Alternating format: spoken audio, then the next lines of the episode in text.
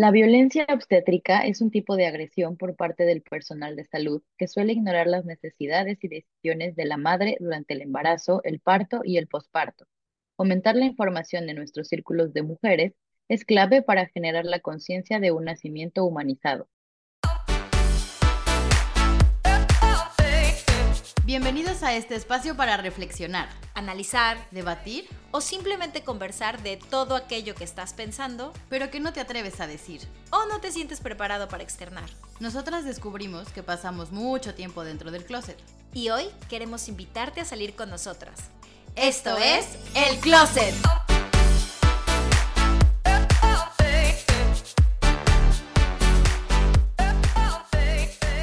Bienvenidos a su podcast El Closet. Yo soy Michelle Ruiz. Y yo soy Estivalis Ruiz. Y hoy eh, tenemos una invitada, una invitada con nosotros, una más en la, en la casa del Closet, así que estamos muy contentas y ahorita la presento, pero hola Val, ¿cómo estás? Hola chicas, muy bien, muchas gracias y hola a todos quienes nos escuchen. Bueno, pues Val, Val viene de Valeria, porque justamente estábamos hablando de este tema antes, de empezar, De, sí, sí, sí, de cómo se llaman las personas que se les dice Val, está desde Valentina, Valeria, Estivalis, eh, eh, por decir algunos. Entonces, ella es Val de Valeria. Bueno, ella es, este, bueno, se llama Valeria Moreno, em, pues ella es una joven mujer de 30 años, que ya es madre, madre de un niño precioso de dos años. Es psicóloga, ella es psicóloga educativa, perinatal, y bueno, gracias a todo este conocimiento adquirido a lo largo pues, ya de, su vida, eh, es que se ha hecho eh, cofundadora de Nacer en Tribu, el cual es un proyecto que tiene con una amiga suya, que bueno, tiene el objetivo de acompañar y de empoderar en, en el camino de la paternidad en las etapas del embarazo, el nacimiento y el posparto, ¿no? Porque normalmente no tenemos como mucha información de esto y yo creo que ahí, digo, ya nos contarás, Val, pero es donde viste un, una gran importancia para este, este gran proyecto de nacer en tribu, ¿no? Eh, actualmente también, pues, están dando conferencias y talleres en colaboración con especialistas como ginecólogos, parteros, pediatras, etcétera, y pues por aquí comentarles que también está por arrancar eh, un servicio individual de acompañamiento emocional y asesoría en el embarazo, el parto sin anestesia, que también nos contarás de esto, y el posparto. Así que bueno, es una gran especialista y experta en estos temas. Bienvenida otra vez, Val, al closet. Bienvenida. Muchas gracias, chicos. Gracias, gracias. Yo, yo feliz de estar aquí. Estoy, estoy emocionada. Me, me, gusta mucho este, este proyecto que ustedes tienen y sobre todo que, que se permitan hablar de cosas que mucha gente es como, hablaremos de eso, como temas incómodos y que es justo parte de, de, lo que vamos a estar hablando hoy y que es como, sí, se tiene que hablar, como el meme, ¿no? Se tenía que decir y se dijo. Se dijo. Sí. sí, totalmente. Sí, bueno, por eso es que te tenemos aquí porque es un tema muy importante que vamos a tocar hoy, que es el de la violencia obstétrica eh, el cual, bueno, ya, ya que nos contaste un poco y estuvimos leyendo y tal, nos quedamos, Val y yo, cuando estábamos haciendo la escaleta de qué es esto, ¿no? O sea, todo el mundo ahí oscuro, muy importante darle luz. Fíjate que yo no, tenía conocimiento de esto, o sea, ni siquiera sabía que existía el término de violencia obstétrica.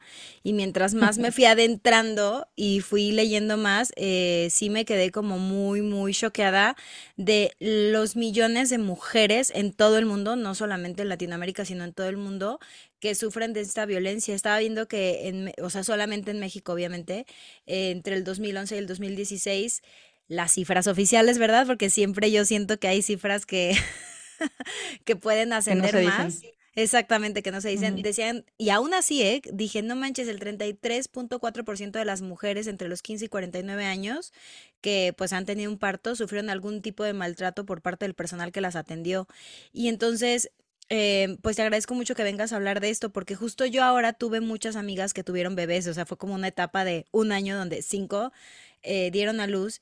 Y Curiosamente, nadie lo ha mencionado, pero en el episodio de Maternidad Consciente, cuando lo estaba editando, Ana Cristina dijo algo que le había pasado en la cirugía y dijo, bueno, y esos, eh, los maltratos que nadie habla.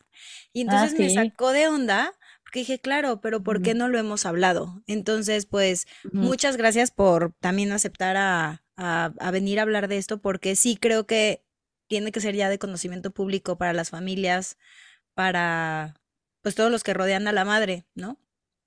Claro. Sí, sí, sí, totalmente. Y no, al contrario, muchas gracias a ustedes. La verdad es que sí es importante hablar esto porque, como bien dices, o sea, es algo que, que no se conoce o que más bien no se le nombra, ¿no? Y, y, ahora sí que hay una frase que dice, lo que no se nombra no existe, ¿no? Entonces, por eso es importante decir, esto sí existe, esto es real, y que justamente esa normalización tiene que ver con también parte de que sea silenciado porque es como, pues es algo esperado, ¿no? Es algo normal, es algo parte de que pues va a ser lo que vamos a estar platicando, pero que justo algo que siempre decimos eh, en Hacer en Tribu es información es poder y la mejor forma de combatir este tipo de situaciones va a ser con la información, aunque suene de, campaña de gobierno, pero sí es como muy infórmate, o sea, muy infórmate y si no sabes cómo, de, cómo me informan mis derechos, cómo me informan lo que está bien, lo que está mal, cuáles son esas red flags, entonces acércate a a mujeres eh, que sean mamás, pero que tal vez estén como un poquito, que sepas que tal vez están un poquito más conscientes de, esta parte, justo un embarazo consciente, ¿no? Este, tener esta posición activa dentro de tu maternidad, maternidad, donde tomas decisiones justo desde la información. Entonces, es como justo esta idea de hacer comunidad, de unirte, de informarte y, y, que a partir de eso podamos decir, ok, esto está bien, esto esto ya no me suena bien y no voy por ahí, porque muchas veces es como, ay, pues como que no me suena bien, pero no sé, es el ginecólogo de mi mamá o ha atendido a mm. mi prima o pues es que también le pasó así a mi hermana o entonces ahí empezamos a hacer una generación y generación y generación, entonces alguien tiene que llegar y decir, basta, o sea, esto no está bien, ¿no? Claro, sí, dejar de normalizarlo, porque al final, digo, leyendo un poco de las cifras de la, de la violencia hacia la mujer en, en el INEGI, la INEGI, el INEGI, al final no es como que haya una división de violencia obstétrica, ¿no? O sea, al final ahí, porque eso seguro que también impacta al tema de violencia psicológica pero no está como tal dicho, ¿no? Por lo que estás diciendo ahora, ¿no? Que de hecho nos compartiste previamente un link con información al respecto que me parece que era de Argentina, que, que me decías, ¿no? O sea, ahí está un poquito como más, bueno, no ahí, sino en la nota lo están haciendo un poco más público, desconozco la situación del país, pero al final no es algo que se hable, ¿no? Como tú dices, no, pues yo en mi experiencia me fue bien, pero pues al, fin, eh, al principio no me sentía muy a gusto y nadie me acompañó, ¿no? Nadie me guió en este camino y, y lo normalizas, ¿no? Y al final eso a nivel psicológico sí que tiene una afectación, ¿no? Y una secuela. Sí, sí, sí. Para adentrarnos un poquito, cuéntanos bien, Val, ¿qué es la violencia obstétrica? O sea, ¿de qué va? Bueno, la violencia obstétrica, o sea, a pesar de que los embarazos, los nacimientos tienen la humanidad misma, ¿no? O sea, desde que existe el ser humano existen los nacimientos, los embarazos, etcétera. O sea, muy muy irónicamente, este término fue usado por primera vez en la OMS en el 2014 y ya la ONU lo empezó como a justo a definir en el 2019. O sea, en mi punto de vista, pues es realmente poco tiempo considerando que, sí, o sea, considerando que podemos escuchar historias inclusive desde nuestras abuelitas de que pasaron situaciones muy, muy fuertes, ¿no? De que me hicieron esto, me hicieron una episiotomía que fue súper grande y se desgarraron. Entonces, se me, o sea, qué bueno, pero sí es como interesante hacer esa anotación de que en realidad no tiene tanto, tanto tiempo, ¿no? Y que se entiende como esta violencia física, sí, pero también psicológica, ¿no? Donde, se, donde hay insultos, donde se maltrata, se agrede, se engaña, se infantiliza, se mutila. Mutilar en el sentido, por ejemplo, de estas, de estas intervenciones innecesarias donde yo estoy o haciendo maniobras innecesarias, que ya estaremos tal vez platicando de como ciertos ejemplos o, o esta tipificación, pero que es donde ya estoy agrediendo a tu cuerpo ¿no? Y que no, justo no tiene que ser, no tengo que hacerte estas episiotomías, no tengo que hacer estas maniobras que ya se consideran afortunadamente prohibidas, como presionar el abdomen para que salga bebé, o sea, este tipo de situaciones y que justo como bien dices, son entendidas en las etapas de embarazo, nacimiento y posparto, porque esto tiene que ver inclusive desde la atención eh, en el embarazo, o sea, desde cómo te reciben, desde cómo te atienden, que se te explique eh, la terminología médica que muchas veces eh, es como, pues no tengo idea qué me están diciendo, pero suena, ahora sí que suena inteligente y suena algo que yo no tengo idea, entonces me quedo sin dudas, ¿no? O, no las pregunto. Y que en México, o sea, eso es como tal vez en un sentido como general esta esta definición que se entiende mucho desde la OMS y desde la ONU, ¿no?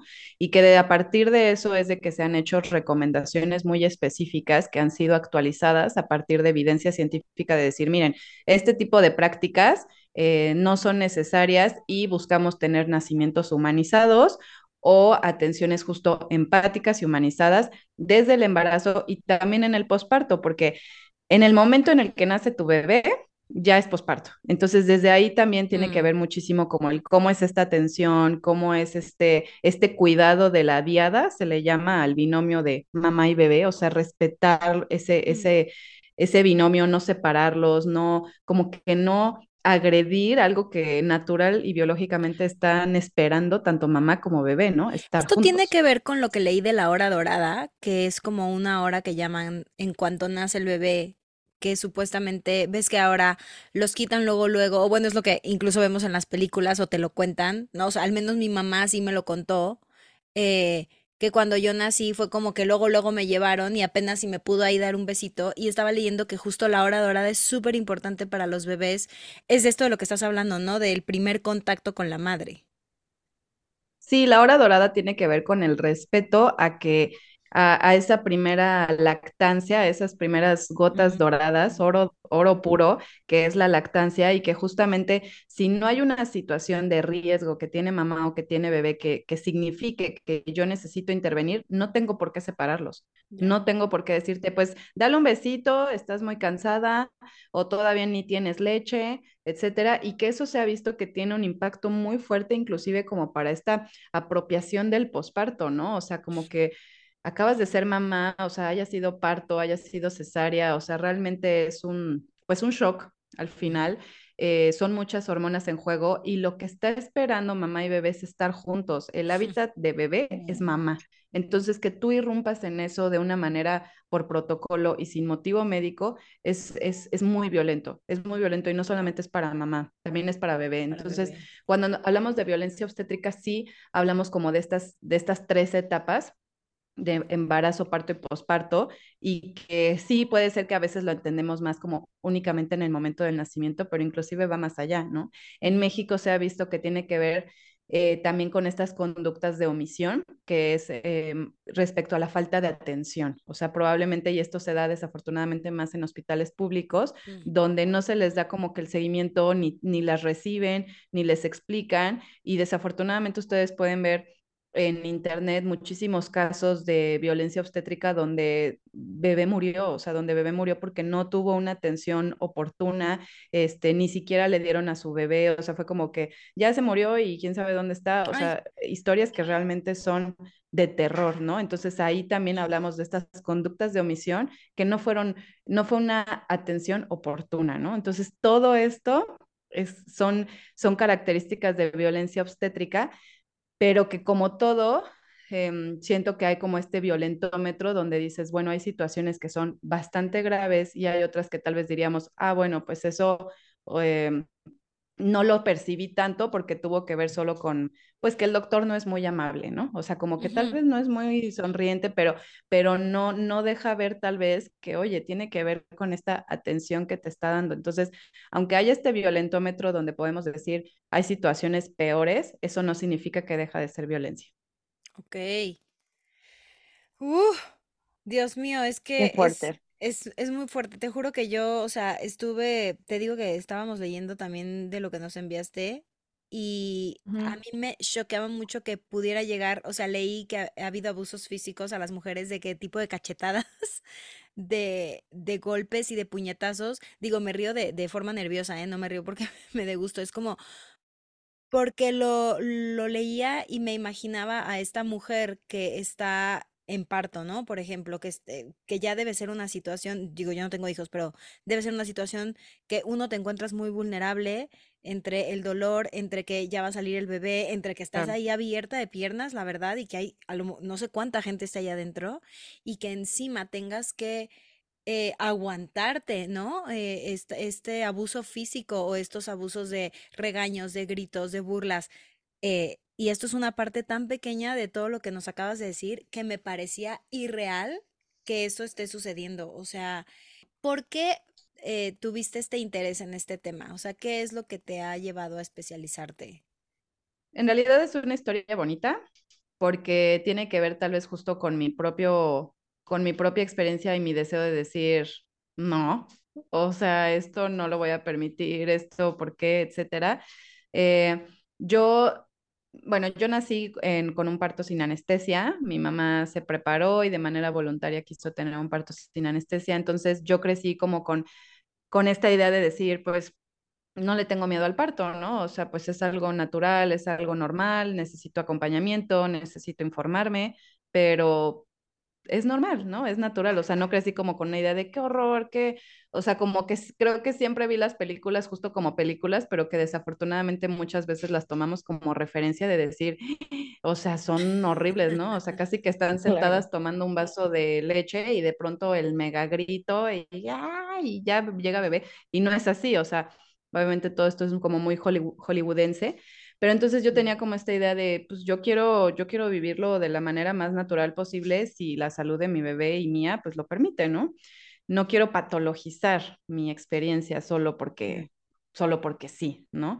Entonces, pues en ese camino fue muy difícil porque yo en el embarazo vi a muchísimos ginecólogos y ginecólogas y cuando yo expresaba como este deseo de quiero tener un parto sin anestesia, ¿no? Y, quiero informarme cuáles son como tus, tus, este, tus estadísticas, o sea, empezar como, como, pues sí, a conocer quién va a ser tu equipo de salud, es como muy importante eso. Son varias cosas que hay que ver para nacimientos humanizados, pero, pero yo llegué a ver muchas, eh, muchos doctores que se reían cuando yo les decía que quería un parto sin anestesia, o sea, donde tal vez la primera respuesta era una risa o como, o como que veían al cielo, como gestos como de incredulidad, ¿no? O sea, como que, ay, ni tienes idea, ¿no? Este, un ginecólogo me dijo eso, dices ahorita, pero a la mera hora no vas a poder. Entonces es como, pues, ¿por qué me estás frenando una, mi deseo, mi capacidad, mi todo, ¿no? Otra ginecóloga eh, que me llamó mucho la atención, pues justo como mujer, que me dijera, eh, las mujeres ya no son tan fuertes como antes. Ay, entonces yo dije, ¿qué pues... Le pasa?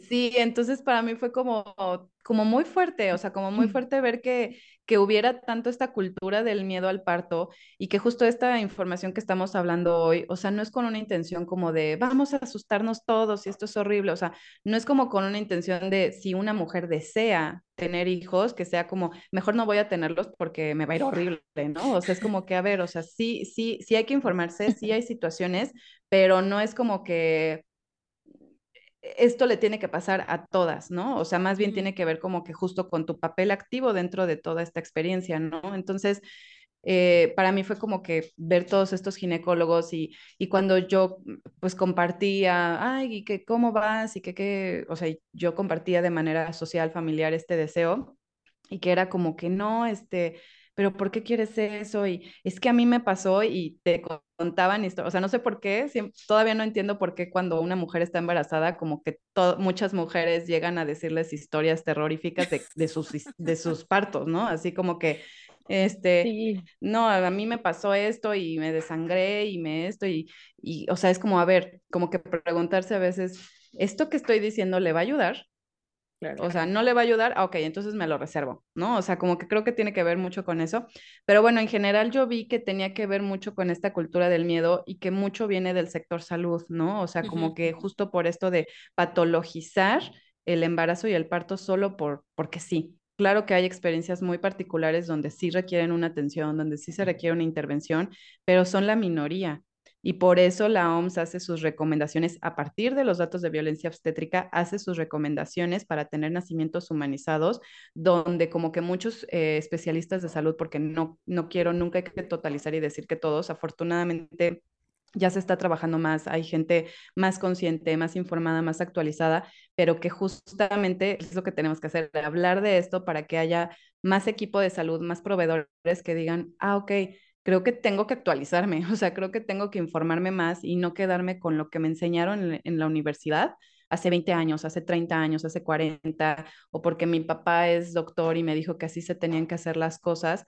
Entonces yo empecé a ver que había como muchas ideas de, no es tu parto, no es tu nacimiento, es mi experiencia, ¿no? Yo como doctor o doctora, yo te voy a decir esto, esto, esto. Entonces empecé como a informarme y fue que dije, no, no puede ser que haya tantas experiencias donde a la mujer se le quitó esta esta decisión, este, este recordar su capacidad, haya sido parto cesárea, o sea, porque aunque sea cesárea, también debe de ser acompañada, también debe de ser explicada, también debemos de ver qué es lo que tú quieres, que no haya, como decías tú, mil personas entrando, que parece este, una sala del FBI con todas las luces, que estén platicando de cómo estuvo el partido de ayer mientras a ti te están haciendo una cesárea. O sea, no, es, es como que, a ver, no tienen que ser las experiencias así. Entonces, cuando empecé a escuchar y escuchar, dije, no, es que mm, yo quiero que que nos empoderemos, que todas nos informemos de lo que está bien, de lo que está mal, de que nos acompañemos, de que digamos, oye, sí se puede, y no de que se puede el parto sin anestesia por sí solo, puede haber mujeres que en realidad no lo quieren y está bien, pero que con la información en mano puedan decidir a partir de pros y contras y no porque alguien te diga, no, mira, te tengo que poner anestesia o te tengo que este, hacer este episiotomía, no te vas a poder mover, estás acostada, no te dejan tomar agua, no te, o sea, como si fuera un sufrimiento. Entonces, todo eso eh, fue que, que empecé a conocer, que empecé a ver con mi dula también eh, en, en la preparación, que empecé a saber como qué es lo correcto, qué es lo que no. Y a partir de eso creo que creo que me dio, y, y, también pues el parto sin anestesia que tuve con, con mi bebé, como mucho este sentido de, de empoderamiento y de decir, venga, o sea, tengas parto, tengas cesárea, o sea, no estás sola, infórmate, este, no tienen que tratarte así. Entonces yo creo que a partir de eso fue que como que abrió todo este camino. Mm. Qué bonito. Qué interesante. Sí, pues oye, al final tú vas a tener que empezar a, bueno, no tener que, ¿no? Pero seguramente ya te has ido encontrando con especialistas que piensan igual que tú y que además dicen, oye, sí, ¿no? O sea, al final tienes razón. Aún los mismos este, ginecólogos, me refiero no nada más a nivel psicológico, ¿no? De esta importancia del acompañamiento en desde el momento uno de, ah, estoy embarazada y que, eso que conlleva, ¿no?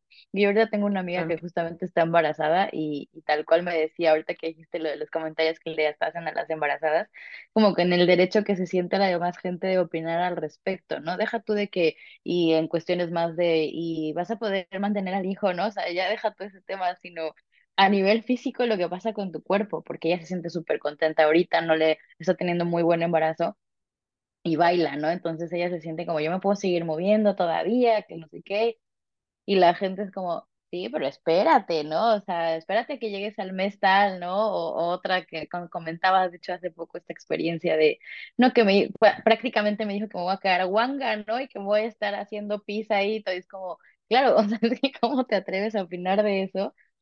A ese nivel, ¿no? Porque no eres experto, no eres ginecólogo, es más, ni siquiera has estado embarazada, ¿no? Entonces, ¿cómo te atreves a, opinar a tanta profundidad, ¿no? Entonces, creo que es una labor muy bonita y un, pues una aventura que seguro estás ahorita descubriendo de, de gente que piensa igual que tú, gente que piensa muy distinto a ti y que obviamente tengan la intención de generar un cambio y una conciencia en sus pacientes, amigos, eh, familiares, etcétera, ¿no? Sí. sí, sí es algo muy fuerte, es algo es algo difícil, o sea, la verdad es que es algo difícil porque es casi como que ir, va a sonar como muy este de rebelión, pero ir contra el sistema, ¿no? O sea, como que decir, a ver, no, ¿por qué, ¿por qué se han estado haciendo las cosas así? A ver, espérense, vamos a preguntarnos desde dónde viene esto. Y sí, hemos eh, trabajado con, o tenido colaboraciones con especialistas, por ejemplo, como ginecólogos, y todos esos ginecólogos o ginecólogas que hoy en día realmente ofrecen eh, y dan y practican nacimientos humanizados, o sea, sí dicen que es totalmente como un cambio de chip, ¿no? Porque desde la universidad inclusive ellos mismos viven violencia por sus, por, por sus maestros o ya cuando están en la residencia, o sea, es como un ambiente realmente muy difícil. Este, entonces ellos dicen esto, ¿no? Como que en realidad sí tuve que, como que decir, ah, ok, y muchas veces tiene que ver desde sus propias maternidades, o sea, cuando esas ginecólogas se convirtieron en mamás y que tal vez ellas mismas como que dijeron, no tenías que haberme hecho esa intervención, o sea, ¿por mm. qué? A ver, o sea, entonces como que desde ahí, o que tuvieron alguna mujer que sí tú quiso tener una experiencia diferente, entonces ahí tal vez les hizo salirse de la caja de decir, ah, ok, puede haber otro tipo de experiencias, ¿no? Entonces la verdad es que es algo muy fuerte, muy difícil. porque en realidad esto está normalizado pues por todos, ¿no? O sea, la violencia obstétrica es un tipo de violencia de género, o sea, es importante decirlo, eh, y que es una violencia que está silenciada, que está aceptada, que está justificada y que no es solamente como por el equipo médico, los proveedores de salud, es por toda la sociedad, inclusive mujeres, donde pasa mucho esto de que cuando ya les empiezas a informar y que tal vez ya fueron mamás, es como, ay, ni, sabía que, existía esa palabra o no sabía que, que, que eso era, ¿no? y, que justamente tiene que ver como, pues lo normal, ¿no? O sea, sí me pasó esto, sí me hicieron esto otro, pero pues es lo esperable, ¿no? O sea, entonces ahí empezamos justo a normalizar em, o que les hacen estos comentarios como, lo importante es que estás bien, ¿no? O sea, tal vez terminaron como con una, con alguna situación física que atender, porque tal vez les hicieron alguna cesárea que en realidad no tenía que ser así, o porque les hicieron una episiotomía, que es este corte que se hace en la zona del perine para que salga más fácilmente bebé, pero que es una situación que no te lo deben de hacer por protocolo, o sea, no te puedo decir yo en tu mes cuatro, ah, te lo voy a hacer porque va a ser más fácil. O sea, es algo que solamente es muy específico para ver en ese momento. Hay muchas formas de cuidar el periné para que no se rompa.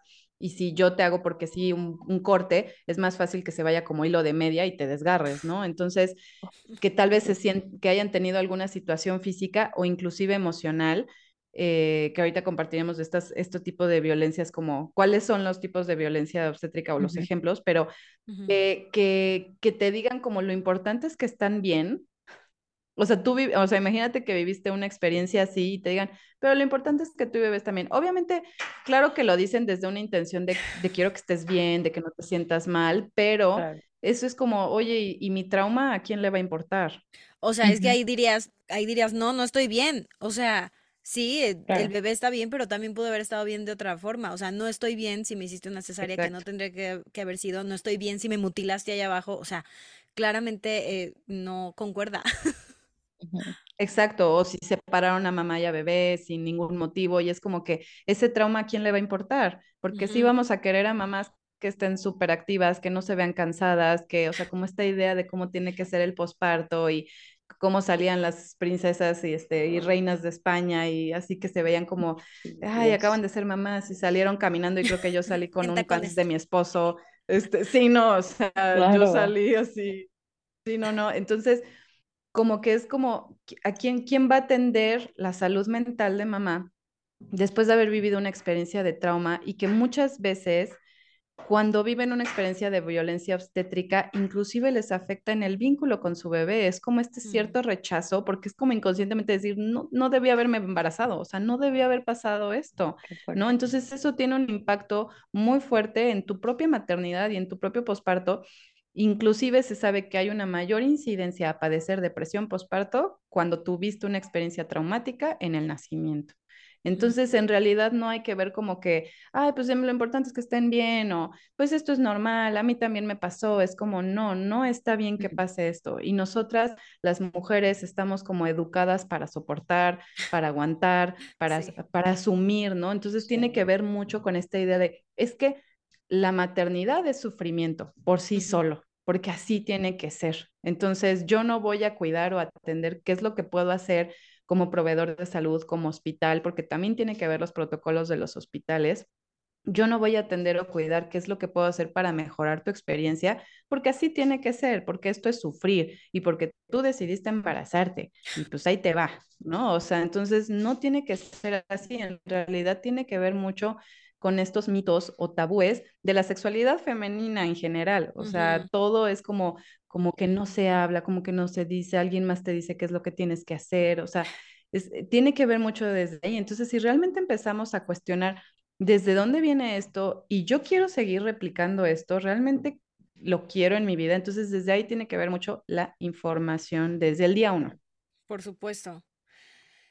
¿Cuáles son los tipos de violencia obstétrica que, bueno, ya, ya sé que son varios, pero los que ocurren en mayor cantidad? Sí, sí, efectivamente hay muchos y yo siento, o sea, ya mm, en este tiempo que he estado como estudiando mucho, porque a mí lo que más me mueve es el tema de, de la violencia obstétrica y, y sobre todo la prevención, que son los nacimientos humanizados.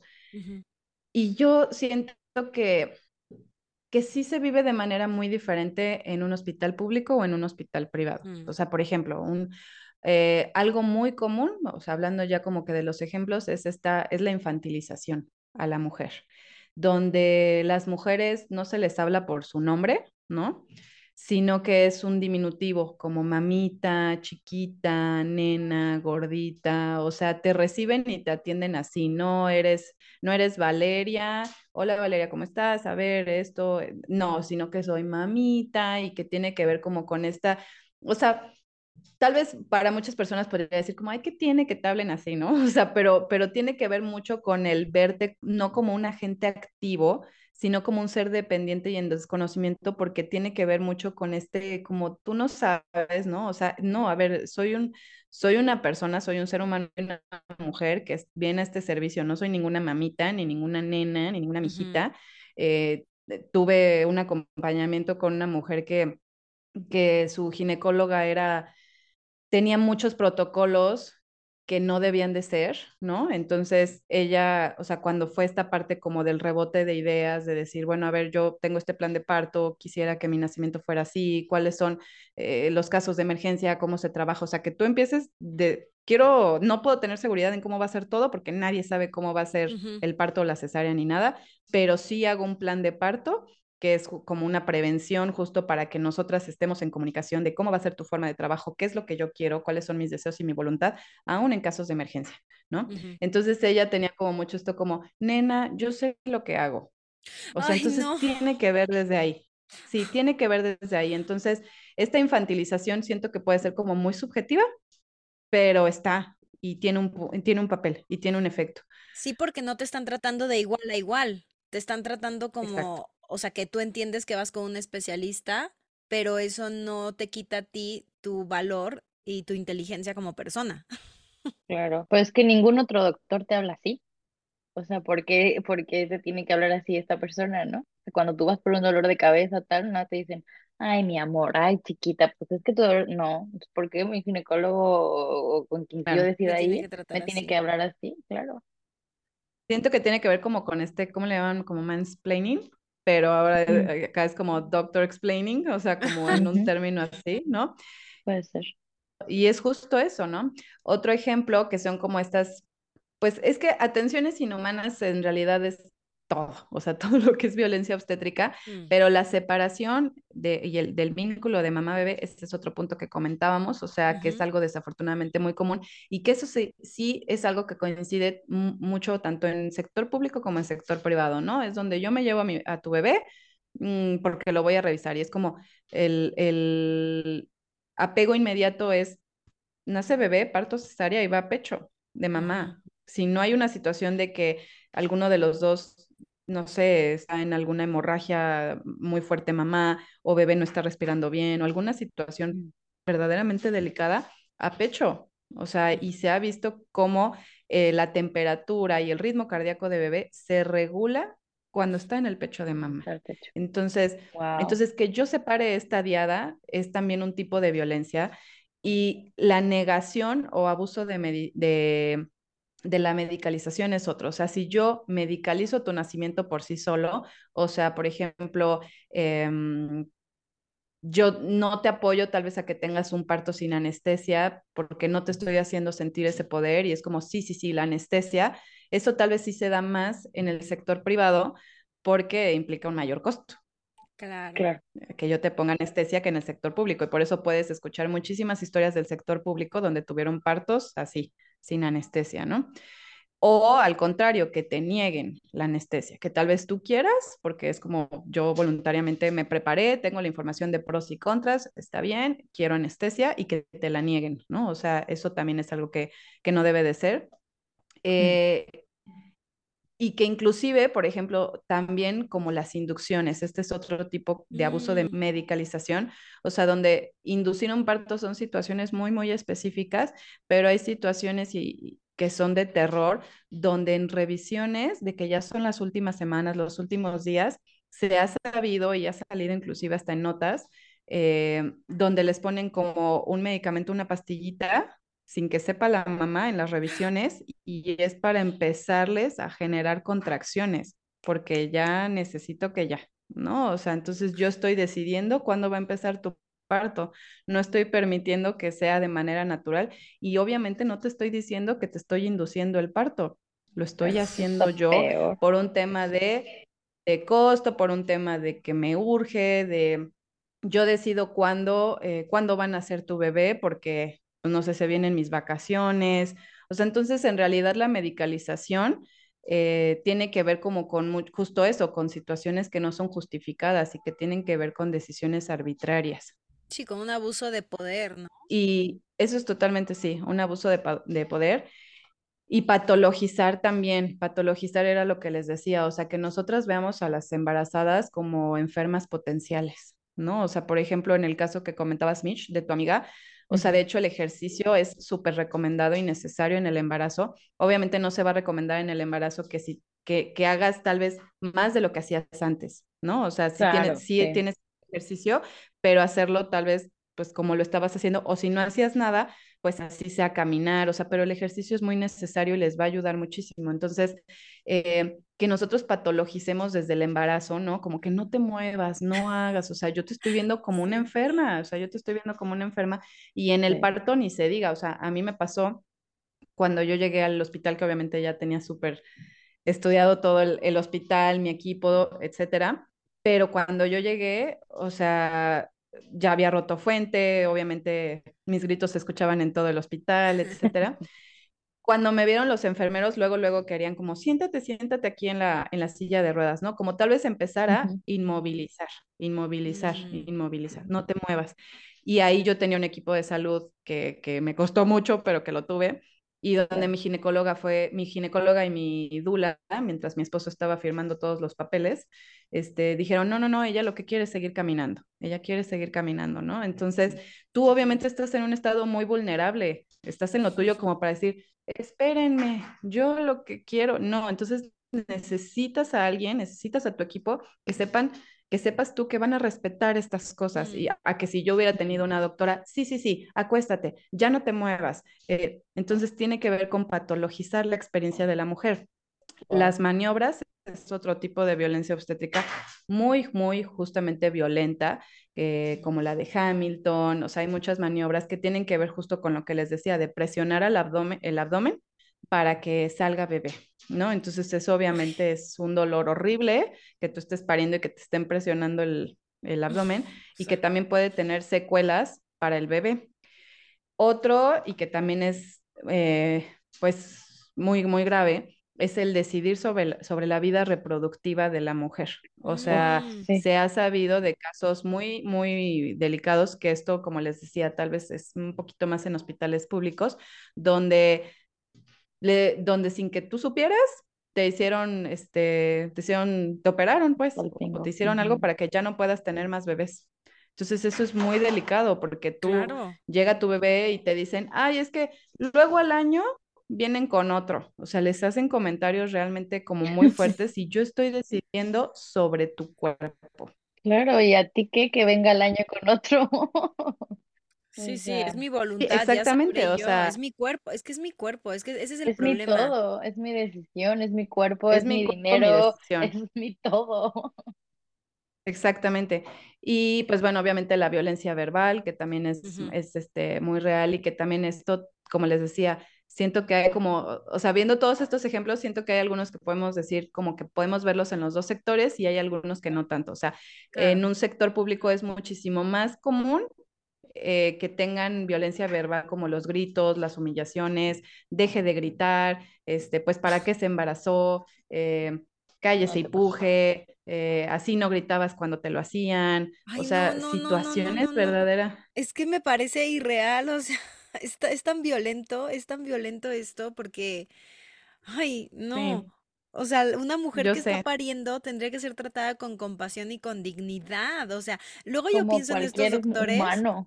Pero yo pienso en estos doctores que dicen estas barbaridades y me encantaría voltear a decirles, tú también saliste de una vagina, tonto. ¿Sabes? Porque es como... Exacto, como que se les olvida, sí. Se les olvida que sus mamás también pasaron por, por ahí para tenerlos a ellos. O sea que lo mínimo que podrían hacer es respetar a la mamá, respetar a la persona que está trayendo vida.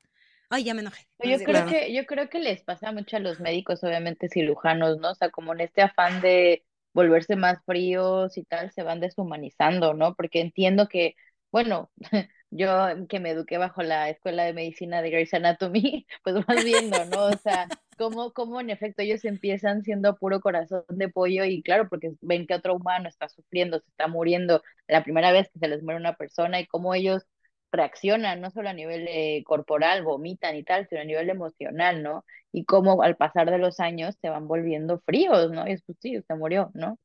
pero en este afán de, de, volverse así, de no, de no envolverse en el caso en el que están tratando, exceden y se van hacia el otro lado totalmente y los tratan como basura, ¿no? Como, bueno, como un número como más. Objetos. Literalmente. Exacto. como un número más.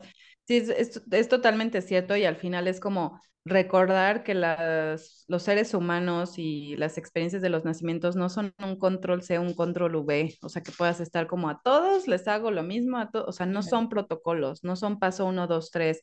Entonces, sí es cierto esto, eso que comentas y, y, por ejemplo, algo que que yo comparto mucho en mis acompañamientos porque es muy, muy importante que desde la propia mujer, o sea, como que realmente tengas esta convicción, o sea, que tú te la creas de que eso es algo que no debe de ser, porque como justo decíamos, está tan normalizada y silenciada, como que se va metiendo por ahí como de, pero es que me lo dice porque es el que sabe o es la que sabe, ¿no? Yo no, eh, es que me dijo, yo estudié medicina, sí es cierto, yo no estudié medicina. Y entonces es como, pues no, no estudiaste medicina, pero afortunadamente ya hay más información para que tú puedas saber cuáles son estas recomendaciones de la OMS, de la Organización Mundial de la Salud, que no es una junta de vecinos de tu colonia, o sea, es una, es una organización que se dedica a hacer estas, estas publicaciones a partir de evidencia actual, a partir de porcentajes, a partir de estadísticas, y que tú puedas saber, ah, ok, mira, estos son los puntos de lo que yo debo de saber para que sí o para que no, ¿no? Entonces, eh, algo que es importante recordar es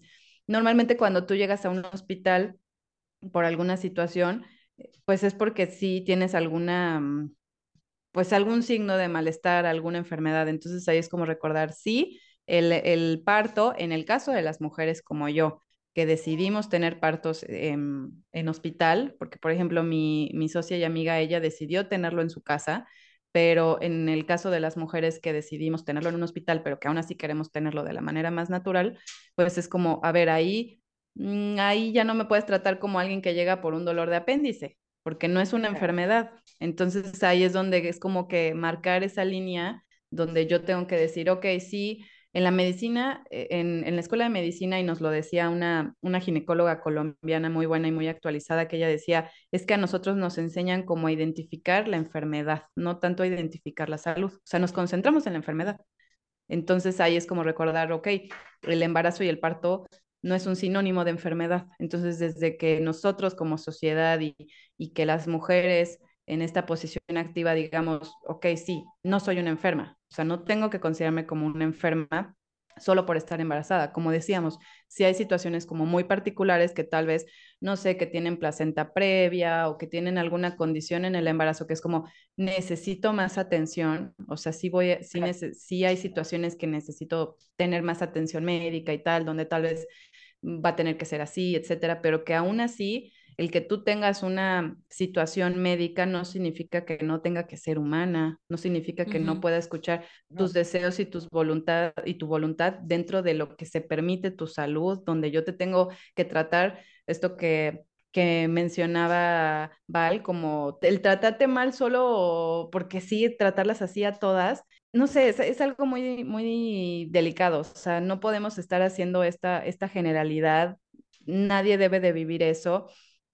No, no tiene que ser como si fuera una culpa, ¿no? Como que eh, fue mi culpa embarazarme, fue mi culpa ser mamá, o sea, como que es, la maternidad es como un sufrimiento y una culpabilidad.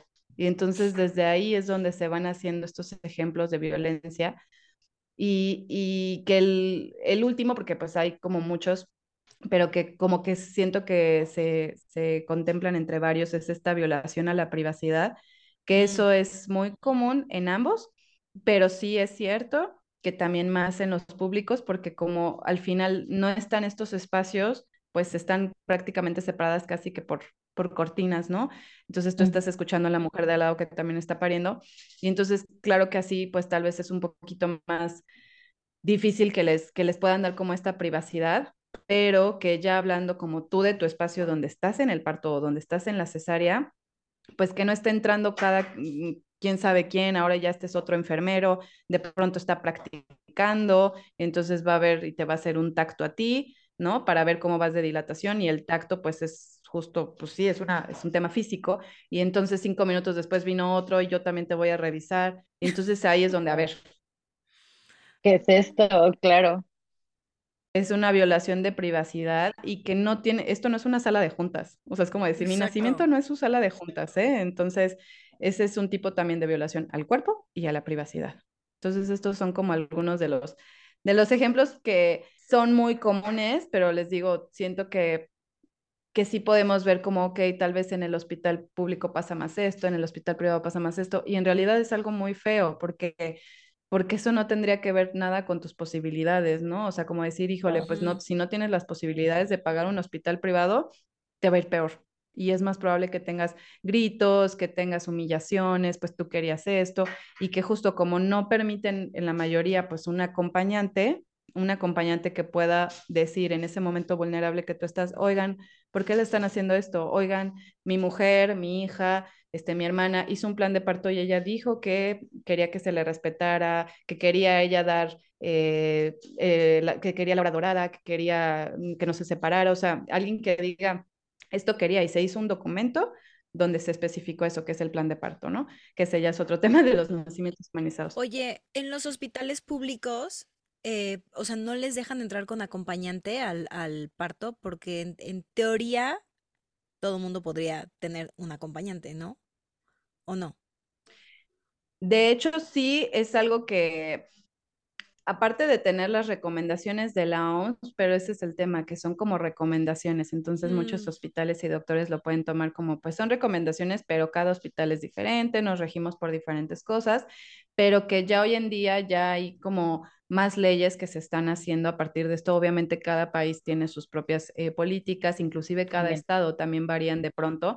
En México tenemos la norma oficial mexicana 007, donde ahí vienen como estos eh, puntos muy, muy específicos donde tú puedes decir, tengo derecho a un acompañante, ¿no? O sea, pero que justo eso, para eso es lo que les decía, te, tienes, que informar, porque pues Sí, y, entiendo que es feo, o sea, es como feo como de, oye, a ver, entonces si no estoy informada, entonces tengo mayor, o sea, me, pasa esto, es como mi castigo, eso está muy feo, o sea, que sea como que tu castigo por, por no estar informada, o sea, mm, y que muchas veces hay algunos proveedores de salud que como que tampoco fomentan que te informes, o sea, es como que ahora sí que mientras menos sepas, mejor. Si tú le dices de pronto, hay algunos, inclusive en el sector privado, donde tú dices que quieres tener una dula y a mí me, o sea, nos ha tocado escuchar donde ginecólogos piensan que las dulas estorban, o sea, en, esta palabra, ¿no? Como de estorbar. Entonces eso es algo como totalmente una red flag, ¿no? O sea, como, ¿por qué no vas a querer que yo me, me informe? O por el otro lado, también proveedores de salud que como que al principio es como que sí, sí, sí, a ver tu plan de parto, ah, todo se ve muy bien, todo está perfecto. Y ya cuando se están acercando las últimas semanas, no es que tenemos que hacerte una cesárea porque este, algo no está bien con bebé. O sea, pero cuando no, no hay como una situación real, pero es como, pero te la tengo que hacer, o sea, es algo importante, es de salud, pero como que no sabes qué, o te usan una terminología que tú no entiendes, pero pues obviamente mm. te dicen que tu bebé corre riesgo, y que pues si no serías obviamente irresponsable, pues entonces es como, a ver, espérenme, ¿no? Entonces, algo que ahí pueden ver como tip es que si es una, una situación de urgencia, nunca van a programar una cesárea. Si es de urgencia, porque no, te tengo ya que programar la cesárea, este, porque hay una situación muy importante, algo no está bien con bebé. Pues si hubiera algo así, pues no Lo sería sacas como... ahorita. Exacto. Sí, no, nos vemos el viernes a las nueve, aquí te espero, ¿no? Entonces, Claro. sí, sí, es como estar como con los ojos muy abiertos en, en este tipo de, de cosas, ¿no? Sí, porque además, o sea, te escucho y digo, es que hay una invalidación de la propia sabiduría de la mujer muy fuerte. Y la mujer ya de Ujú. por sí tiene muy buena intuición, o sea, y yo creo que más las que son mamás, ¿no? O sea, hay algo, a ver, ¿quién mejor va a saber que algo está bien o mal con su bebé que la misma madre que lo está gestando adentro de su panza? O sea, entonces me parece como súper fuerte también esa invalidación. Eh, y justo Sí, estaba leyendo lo que dices, que todavía no está penalizado porque muchas escuelas de ginecología y de, bueno, del sector salud no lo reconocen todavía, o sea, como que la violencia obstétrica no la reconocen. Digo, sé que en algunos lugares ya y por eso qué bueno que se está hablando porque tenemos que parar y que se dejen de repetir estos ciclos. Claro. Me llamó mucho la atención lo que decías de, de que a la embarazada se le considera enferma porque me hizo acordarme que mi abuelita decía cuando alguien de, de mis primas o tías había tenido un bebé, siempre estaba la frase, ay, tu prima ya se alivió. Ay, sí es Entonces, cierto. ahorita que estabas hablando de por qué se le considera a la mamá como una enferma, dije, claro, no se fue a aliviar del bebé, solamente fue a tener a su bebé. Entonces, ya pues también desde nuestra educación, ¿no? Como dices, tenemos que empezar a romper esas, esas creencias. Sí, sí, totalmente. Es que es, es algo, es un reto social. Es algo que se ha visto mucho en estos estudios que se están haciendo sobre los nacimientos humanizados, porque nacimiento humanizado es lo que es como en el superhéroe, por así decirlo, lo que va en contra de la violencia obstétrica, ¿no? Entonces, algo que se plantea mucho es como es un reto social donde no solamente tiene que ver como una actitud de, de mamá, ¿no? O sea, de la mujer de decir, ah, yo quiero esto, etcétera, porque muchas veces, desafortunadamente, pues tienen toda la intención, toda la preparación, pero en realidad el equipo no estaba alineado a esos deseos, no las apoyaron. Entonces sí tiene que ver mucho la actitud de la mujer, pero no es lo único, o sea, es considerar que también lo que decíamos, o sea, desde la forma en la que se está estudiando y educando la ginecología, ¿no? Desde las universidades, desde, sus, desde su carrera, eh, también estos protocolos hospitalarios, porque es cierto que hay muchas cosas que es como algo que yo les recomiendo mucho en los acompañamientos es no solamente que te concentres en tu ginecólogo y en tu pediatra, porque también a veces no tomamos en cuenta el pediatra y la realidad es que una vez que nace bebé, quien va a estar viendo va a ser el pediatra, o sea, todo esto de la hora de, dorada, de, del apego inmediato, en realidad es con el pediatra, no es con el ginecólogo. Pero no solamente es eso, sino también los protocolos hospitalarios, porque muchas veces es como, no es que nosotros lo que hacemos aquí es que nos tenemos que llevar a tu bebé, porque tenemos que ver que está bien. O sea, me lo tengo que llevar, no, tú no puedes estar, voy a ver que está bien y ahorita te lo traigo. Como que ni siquiera como que es muy claro, pero donde tal vez tú ni siquiera sabías que eso era así, ¿no? Entonces siempre les recomiendo como date una vuelta por el hospital para que conozcas cuáles son los protocolos, este, cómo manejan las emergencias, a partir de qué fase o dilatación voy a poder entrar, qué, qué remedios no farmacológicos o qué herramientas, apoyos no farmacológicos tengo para manejar el dolor, para que no sea que te hagan otro tipo de situación. O sea, como que muchas cosas que tienes que ver con los protocolos hospitalarios y fomentar también la comunicación entre familias o la mujer y, y el sector salud. O sea, como que nosotros motivemos esa comunicación, porque muchas veces es como esta idea de, pues, ¿cómo lo voy a cuestionar? O sea, como que, ay, no. O sea, Sí. como que, ¿cómo le, o sea, como que esto que decíamos, estamos, este, educadas a asumir, a decir, ah, sí, sí, está bien, no, no estoy de acuerdo, pero sí, sí, claro.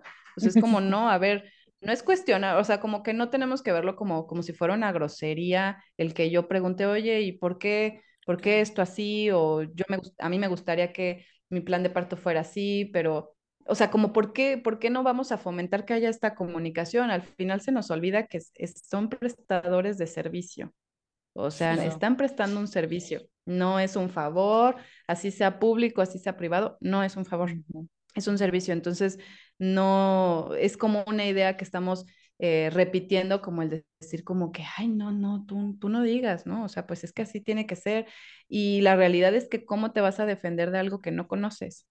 Tienes que conocerlo y por eso es importante la información, porque la desinformación va, eso es lo que va a hacer que tú pienses que esto es esperable y que esto es así y que así tiene que ser y donde ah, son experiencias tal vez de pronto con, em, pues sí, como con situaciones muy delicadas, pero donde se va a ver todo, pues va a ser en el posparto. Y, y ahí ya hay quien ve por mamá, ¿no? O sea, cuando, cuando, tú estás embarazada, vas una vez al mes a tu revisión médica, en el que el baby shower, que el gender reveal, que hasta socialmente, ¿no? Hacemos como todo esto, el parto, y una vez que nace bebé, ¿quién ve a mamá? ¿No? O sea, como que quién se concentra en, oye, ¿y tú cómo estás? Oye, ¿cómo puedo apoyarte a ti? ¿Cómo fue el nacimiento? ¿Hay algo que quieras hablar? O sea, es como darle esta, esta atención, no verlo como pues siempre ha habido embarazos, ¿no? O sea, que no nos empecemos a nosotros como sociedad a deshumanizar de una experiencia tan hermosa, pero tan retadora como es la maternidad. Claro, totalmente. Es importante también ahorita eh, recalcar un poco, ¿no? Que ahorita estamos, además de la importancia que tiene este tema por todo lo que ya hemos hablado en el episodio, que estamos un poco también aprovechando el contexto del 25 de noviembre, ¿no? Que es el Día Internacional de la Eliminación de la Violencia contra la Mujer, porque como tal tú me decías, ¿vale? ¿no? O sea, no es que ese día se denuncie como tal el tema de la violencia obstétrica, ¿no? Pero sí que se aprovecha este día eh, para precisamente empezar y generar esta conversación en torno a este tipo de violencia que es muy importante, ¿no? Eh, lo hago ahorita como paréntesis precisamente porque Además de que va a salir después de este episodio, sale el 28 de noviembre, el día que lo está escuchando usted en casita, es, eh, al final es como hacer conciencia de este tema, ¿no? O sea, no importa el día, pero aprovechando el 25N que va a salir eh, este episodio, ¿no?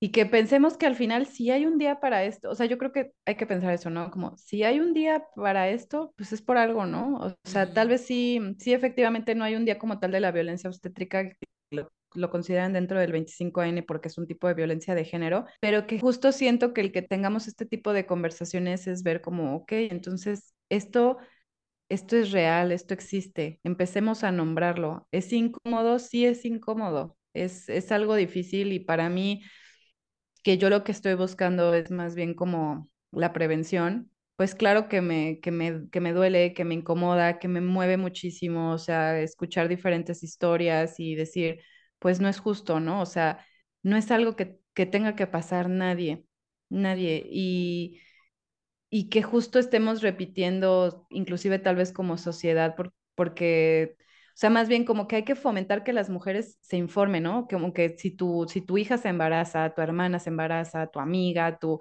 o sea, Obviamente no que llegues y, oye, ¿ya te informaste? O sea, va a ser como, pues, ¿de qué? Pero, o sea, como que tal vez preguntarle como sus, o sea, ¿conoces tus derechos? ¿Conoces cuáles son las recomendaciones para un nacimiento? O sea, como que eso, ¿no? ¿Conoces cuáles son los, eh, las recomendaciones para un nacimiento humanizado? Y porque muchas veces, así como no se conoce lo que es una, lo que es violencia obstétrica, tampoco se conoce lo que es nacimiento humanizado.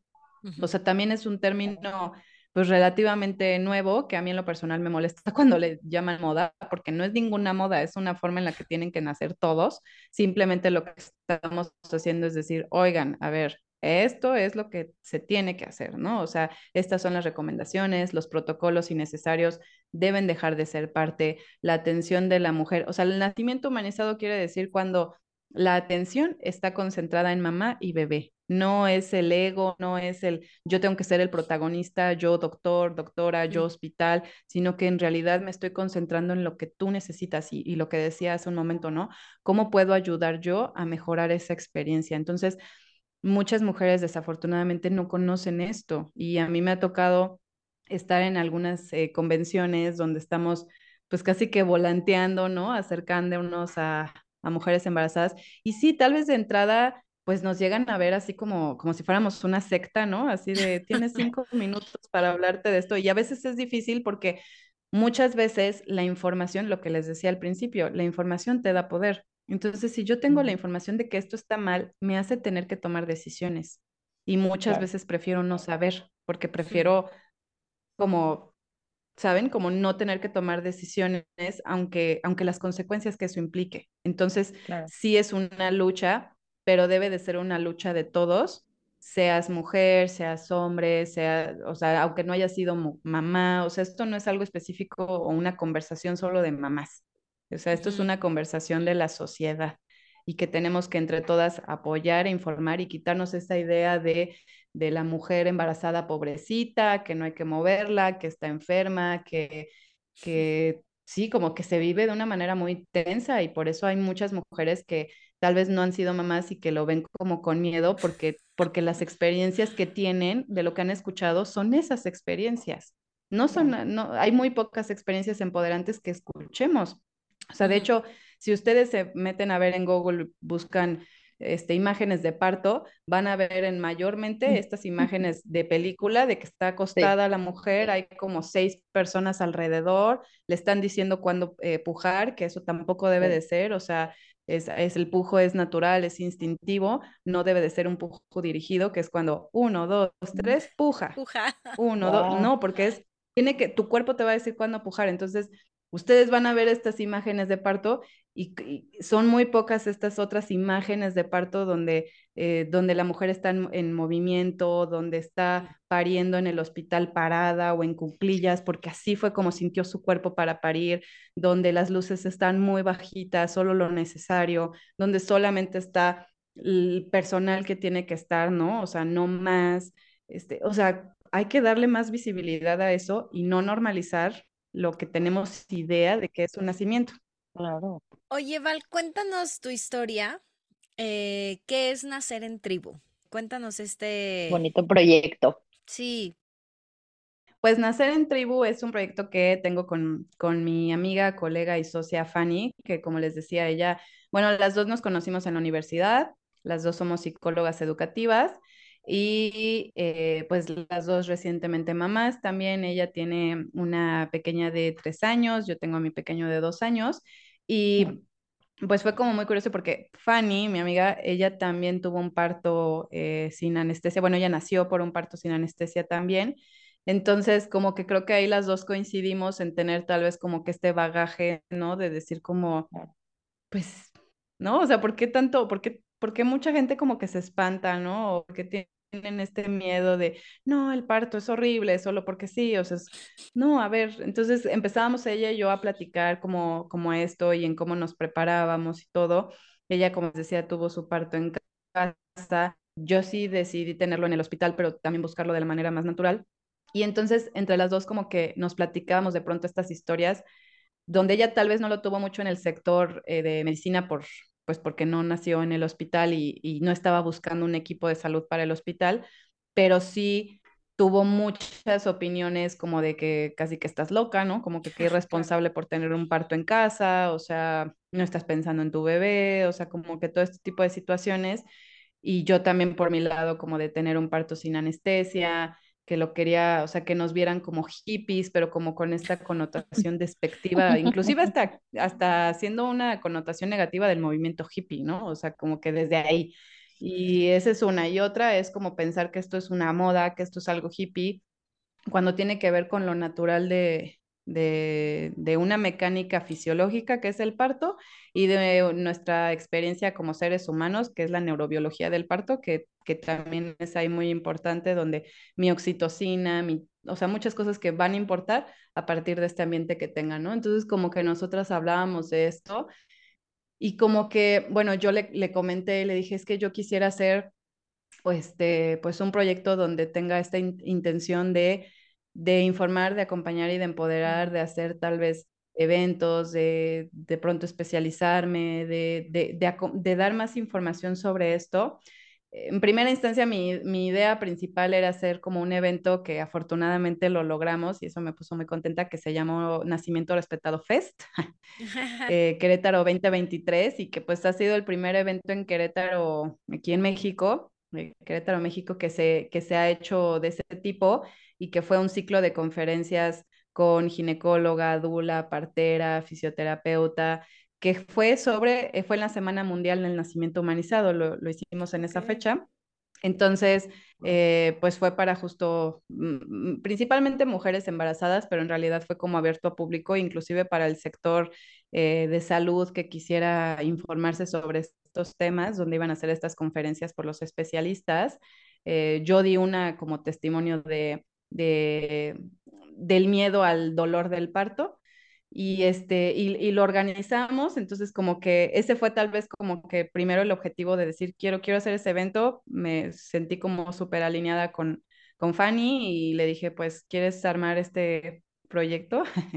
te unes y pues de ahí fue que nos empezamos a meter y meter y meter y, ya no fue nada más querer hacer este evento, sino querer hacer más cosas. Ella ahora se, se especializó como asesora de porteo porque a ella le, le interesa como este tema de, de portear, de, del vínculo mamá-bebé, ya una vez que nació bebé, etcétera, y yo este acompañamiento emocional de, de mis estudios en salud mental perinatal, o sea, como que mi intención es como, como este tipo como de asesoría de, de decirte casi, a ver, tú dime toda tu información, qué es lo que te dijo el ginecólogo, qué es lo que te dijo el hospital, tú cómo te sientes y que a partir de eso estemos como, eh, como formando objetivos muy, muy puntuales a partir de tu contexto, porque cada quien tiene un contexto muy, muy diferente.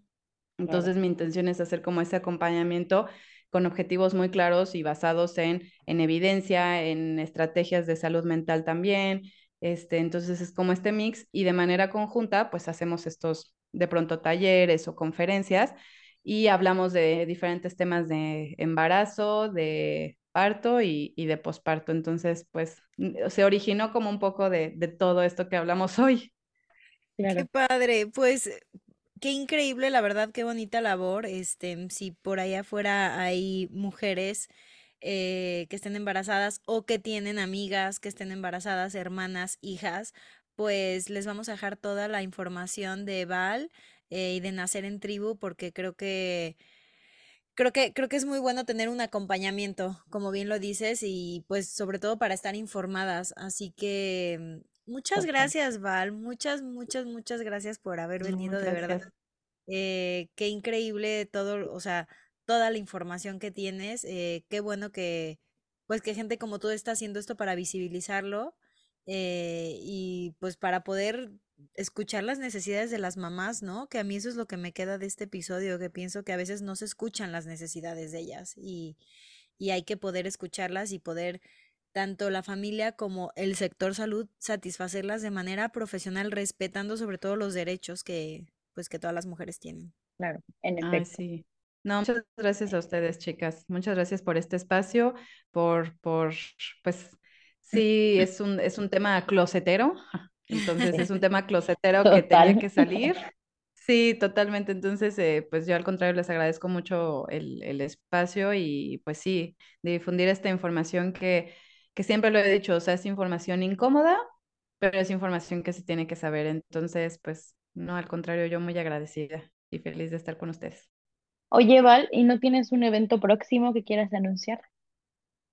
Sí, justo, bueno, pues eh, justo para el 25 de noviembre, pues es de que se, se planeó desde Nacer en Tribu un conversatorio en línea para que esto pueda ser pues en cualquier lugar del mundo en el que estés, que se puedan unir, o sea, que no sea como algo nada más de, no lo vamos a hacer presencial justo para que puedan entrar eh, cualquier persona, no solamente, o sea, es algo que siempre digo, no, no solamente las mujeres, no solamente mamás, creo que todos en algún momento hemos conocido a alguna mujer embarazada, entonces es información como muy importante por saber. Y pues este conversatorio que vamos a hacer se llama Mujeres Unidas e Informadas contra la Violencia Obstétrica. Y pues va a ser un conversatorio que van a dar especialistas, eh, va a ser una ginecóloga, que también es Dula, eh, va a ser una dula, eh, va a ser la segunda especialista y va a estar una psicóloga que también es abogada, entonces ella nos va a hablar como de todas estas actualizaciones y legislaciones que se están haciendo a través de la violencia obstétrica para que, pues desafortunadamente, si alguien vive algo así, pues que sepa como qué es lo que yo puedo hacer en ese sentido y pues ese conversatorio, pues tal vez ya ah, habrá sido cuando lo escuchen, pero que aún así nos pueden escribir. Este, vamos a estar también subiendo como algunos shorts de, de este conversatorio. Eh, lo, lo, vamos a grabar, o sea, si a alguien realmente le, pues, le interesa, pues que nos puedan contactar, les podemos pasar esta información. Eh, que va a ser justo para el 25 de noviembre. Ahorita, pues es el, el evento em, que tenemos ahorita. En realidad, los talleres los, los vamos haciendo también conforme como que la comunidad nos dice lo que tienen, lo que necesitan como trabajar un poquito más, ¿no? Pero que va de la mano de, de estas etapas, o sea, de, de embarazo, parto y posparto, y si alguien quiere algo más individual o que quiere justo esta preparación, tengo algunos acompañamientos que son en el embarazo, pero que su foco quiere ser hacia el posparto, ¿no? O sea, como que quiero enfocarme más en cómo, cómo voy a llevar todo esto en el posparto, me siento muy ansiosa por el posparto, entonces también ahí vemos cómo, cómo empezar a aterrizar estas, estas idealizaciones, eh, pero también cuáles son las redes de apoyo que tengo, entonces eso es como algo muy, muy individual, entonces pues bueno, eso es un poco de lo que, de lo que se está haciendo ahorita. ¿Cómo te pueden seguir en redes sociales? Pues estamos en todas las redes, en Instagram, Facebook, LinkedIn, TikTok, como Nacer en Tribu. Y este y de manera privada, pues me pueden escribir al correo de SIC, psicóloga abreviado PSIC punto arroba gmail.com. Perfecto, no se preocupen que les vamos a anotar toda la sí, información. Va a quedar todo, todito ahí guardado en todo el blog, como siempre, así que no se preocupen y sobre todo por esta, este conversatorio que me contaste, la verdad se me hace muy interesante, pero claro, ya al 0 y 28 la gente ya no se va a poder meter ni escribir, pero por supuesto que te puede contactar y lo puede ver en tus en las redes sociales que acabas de dar, así que pues muchas gracias Val por compartir tu sabiduría y gracias a ustedes por escuchar en otro bonito martes del closet, ya saben eh, dónde encontrarnos en Instagram eh, como arroba el closet podcast y nos vemos a la próxima. Adiós, hasta el otro martes. Chao.